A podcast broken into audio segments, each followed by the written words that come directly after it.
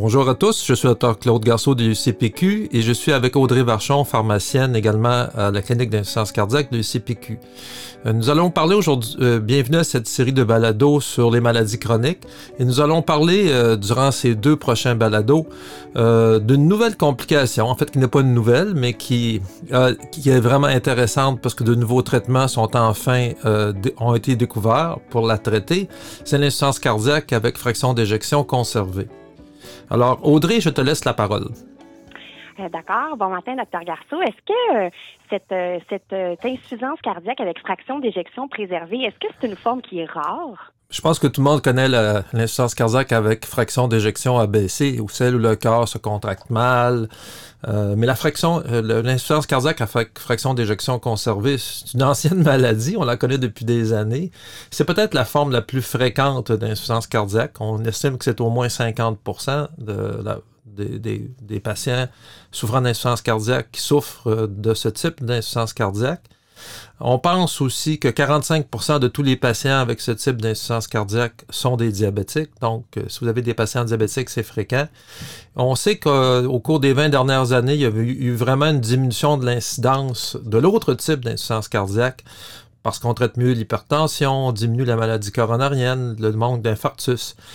Euh, malheureusement, le, L'insuffisance cardiaque euh, avec fraction d'éjection conservée est reliée à l'âge. Alors, l'âge, ça augmente dans la population. On a une population vieillissante.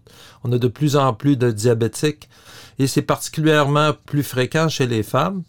On sait maintenant que l'âge moyen au diagnostic est à peu près 6 ans plus élevé que dans l'autre type d'insuffisance cardiaque. Et comme je le mentionnais, euh, il y a vraiment une prédominance féminine. Euh, c'est associé au surpoids, et à l'obésité dans 95% des cas. Donc, euh, euh, chez les patients obèses, on explique euh, la présence de cette insuffisance cardiaque par le gras épicarde, une présence de gras dans l'épicarde en quantité augmentée, et puis ça modifie les relations pression-volume puis la relaxation ventriculaire. Donc, c'est plus fréquent parce que c'est associé à l'âge, au diabète, à l'obésité et à la présence du sexe féminin. Comment est-ce que vous pourriez résumer la physiopathologie euh, de cette insuffisance cardiaque avec fraction d'éjection préservée? On ne fera pas un cours de pathophysiologie parce que je pense qu'il y a encore beaucoup de, choses qui sont méconnues. Mais ce qu'on remarque quand même, c'est que dans ce type d'insuffisance cardiaque, on va avoir une augmentation des pressions de remplissage du ventricule gauche euh, qui se relaxe difficilement avec une augmentation euh, des dimensions du ventricule. Il y a vraiment une rigidité de la paroi myocardique une relaxation qui est beaucoup plus lente du myocarde en diastole. Et puis euh, ça, ça s'exprime euh, donc par des volumes euh, du myocarde normal.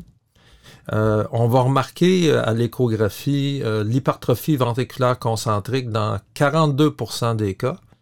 Et dans 16% des cas, on va avoir un autre type d'hypertrophie cardiaque qu'on appelle excentrique. Cependant, dans 30% des cas, la géométrie du ventricule est dite normale. Donc, il y a d'autres propriétés que l'épaisseur du ventricule au niveau cellulaire qui sont anormales. C'est vraiment associé à plusieurs comorbidités. On a parlé de l'hypertension, le diabète, euh, l'obésité et l'insuffisance rénale. Puis un élément qui est important, mais pour lequel on n'a aucun traitement actuellement, c'est la présence d'un état inflammatoire chronique on remarque que dans le myocarde, euh, des taux de cytokines, des protéines inflammatoires élevés, euh, les protéines d'adhésion moléculaire qui favorisent l'entrée et le maintien des cellules inflammatoires dans le ventricule sont augmentées aussi. Donc, euh, cet état inflammatoire est associé ou produit la fibrose myocardique. Malheureusement, on n'a pas d'intervention précoce qui pourrait traiter l'inflammation puis la fibrose cardiaque. Donc, en quelques mots, c'est ça. Euh, un cœur avec des parois qui se relaxent mal et euh, une état inflammatoire chronique. Puis pour, euh, pour nos collègues qui font qui travaillent en première ligne, comment est-ce que c'est possible pour les médecins de faire le diagnostic d'insuffisance cardiaque avec fraction d'éjection conservée? En fait, les symptômes, ce sont pas mal les mêmes que l'insuffisance cardiaque, soit la dyspnée, l'édème, mais entre autres, je vous remarquerai, par exemple, l'apparition de fibrillation auriculaire. Euh, qui est vraiment associé euh, à ce type euh, d'insuffisance cardiaque. Lorsqu'on a un patient qui a été hospitalisé récemment ou qui a fait une visite à l'urgence pour de la dyspnée et une surcharge passagère, ce que les gens appellent le flash édème, il faut avoir l'idée que peut-être que la cause de tout ça, c'est de l'insuffisance cardiaque à fraction d'éjection conservée. D'accord. Puis dites-moi, euh, parce que c'est quand même des symptômes qui sont assez euh, généraux, ce serait intéressant de pouvoir euh, pouvoir identifier ces patients-là susceptibles de développer une insuffisance cardiaque avec fraction d'éjection préservée. Est-ce qu'il existe un questionnaire ou un score validé pour nous permettre d'identifier ces patients-là? Ben en fait, oui. En fait, il y a un score qui s'appelle le H2FPEF e qu'on peut retrouver sur Internet. Puis ça nous donne un peu une idée de la pathophysiologie en même temps de la maladie. Donc, on donne des points pour l'obésité. Si on a un index de masse corporelle supérieur à 30, ça donne deux points. La présence d'hypertension traitée par deux hypertenseurs donne un point. Puis là, on voit la fibrillation auriculaire, qu'elle soit paroxystique ou persistante, donne trois points dans ce questionnaire. La présence d'hypertension pulmonaire, ben ça, il faut le voir au Doppler, à l'échographie. Si on a eu une échographie antérieure où on avait une pression pulmonaire supérieure, dans l'artère pulmonaire supérieure à 35 mm de mercure, c'est un point. L'âge, on a vu euh, supérieur à 60 ans, un point. Et si on a une pression de remplissage euh, estimée à l'échographie par le, score un peu nébuleux pour nous, là, néophyte, e, le grand E sur petit e supérieur à 9, c'est un point. Donc, on a 9 points possibles et avec euh, le score, on est capable de prédire qui fait de l'insuffisance cardiaque diastolique ou qui est à risque d'en développer? Intéressant. Puis, euh, ben, avec ces, variables cliniques-là, euh, euh, je pense là, entre autres, à, il existe des biomarqueurs qui peuvent être utiles pour identifier les patients, comme le, NT-proBNP. Pourriez-vous nous en parler un peu? Mais en fait, tout à l'heure, on a vu que notre score dépendait beaucoup de l'échographie. On ne veut pas faire des échographies à tous les patients parce que le temps d'attente est quand même assez long. On sait que l'échographie va être nécessaire, mais on ne l'a pas toujours. Donc, si vous êtes en pratique primaire, le BNP ou l'autre euh, petit cousin qui s'appelle le NT-proBNP sont des examens qui sont utiles. Donc, euh, quand vous voyez un patient qui est essoufflé, fatigué ou qui a fait de la fibrillation auriculaire, vous pouvez mesurer le NT-proBNP. Alors, qu'est-ce que c'est le BNP? Le BNP, c'est un petit peptide qui est sécrété par le ventricule ou par les oreillettes euh, cardiaques en présence d'insuffisance cardiaque lorsque les fibres myocardiques sont étirées et puis lorsque la tension sur la paroi du myocarde est augmentée. Ben, le NT-proBNP, en fait, c'est la forme inactive du BNP qui doit être activée, scindée euh, sur sa forme active. Donc, on mesure plus pour toutes sortes de raisons euh, pratiques le NT-proBNP. Donc, le BNP, c'est un facteur, ce facteur natriurétique est un facteur utile parce qu'en présence d'insuffisance cardiaque, il augmente la diurèse, puis diminue le tonus sympathique et les résistances périphériques. Donc, la principale utilité du BNP ou du DNT pro BNP, c'est d'écarter l'insuffisance cardiaque chez un patient qui est essoufflé. Ça a une bonne valeur prédictive négative.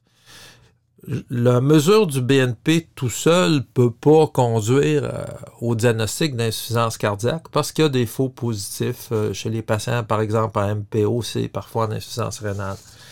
Maintenant, il faut savoir quand même qu'il y a des valeurs qui ont été proposées par la Société canadienne de cardiologie pour aider au diagnostic d'insuffisance cardiaque. Alors, euh, on sait qu'un NT-proBNP inférieur à 300 chez un patient qui est en ambulatoire devrait pointer vers d'autres diagnostics que l'insuffisance cardiaque pour expliquer les symptômes du patient. Puis lorsque le NT-proBNP est supérieur à 900 euh, picogrammes par ml, pour les gens qui ont entre 50 et 75 ans ou 1800 euh, picogrammes par ml euh, chez les patients plus âgés, bien là, il faut vraiment penser à l'insuffisance cardiaque. Malheureusement, donc, euh, l'utilité du pro-BNP, c'est peut-être de diminuer le besoin à l'échographie. Si vous avez des valeurs normales, ça diminue la chance, pas complètement, mais d'avoir de l'insuffisance cardiaque à fraction d'éjection conservée. De plus, les patients, on va en parler dans, votre partie plus tard, qui étaient inclus dans les études sur les inhibiteurs de la GLT2, qui sont les seuls traitements efficaces euh, pour cette condition, avaient des NT ou pro-BNP élevés. Malheureusement, il existe des limites du NT pro-BNP en insuffisance cardiaque. Puis dites-moi, est-ce qu'il y a des limites propres à l'insuffisance cardiaque avec fraction d'éjection euh, préservée? Oui, ça serait trop beau. On sait que le NT pro BNP normale exclut pratiquement l'insuffisance cardiaque à fraction d'éjection abaissée. En insuffisance cardiaque euh, avec fraction d'éjection conservée, l'unité pro BNP a une valeur prédictive négative moins bonne. En fait, on a fait des études euh, chez des patients qui étaient essoufflés, qui avaient des NT pro-BNP normaux, puis qui avaient des facteurs de risque. On, les a fait euh, des cathétérismes cardiaques au repos. On a répété les cathétérismes cardiaques avec l'effort. On a vu que dans certains patients, les pressions euh, de remplissage cardiaque augmentaient. Donc, probablement qu'au stade de début euh, de, de l'insuffisance cardiaque avec fraction d'éjection conservée, le T-Pro-BNP n'est pas un bon outil. Mais quand même, pour vous, en pratique primaire, ou pour moi aussi, même en pratique secondaire avancée, je l'utilise couramment parce que ça va me permettre euh, de mieux cibler les patients qui ont besoin d'une échographie cardiaque.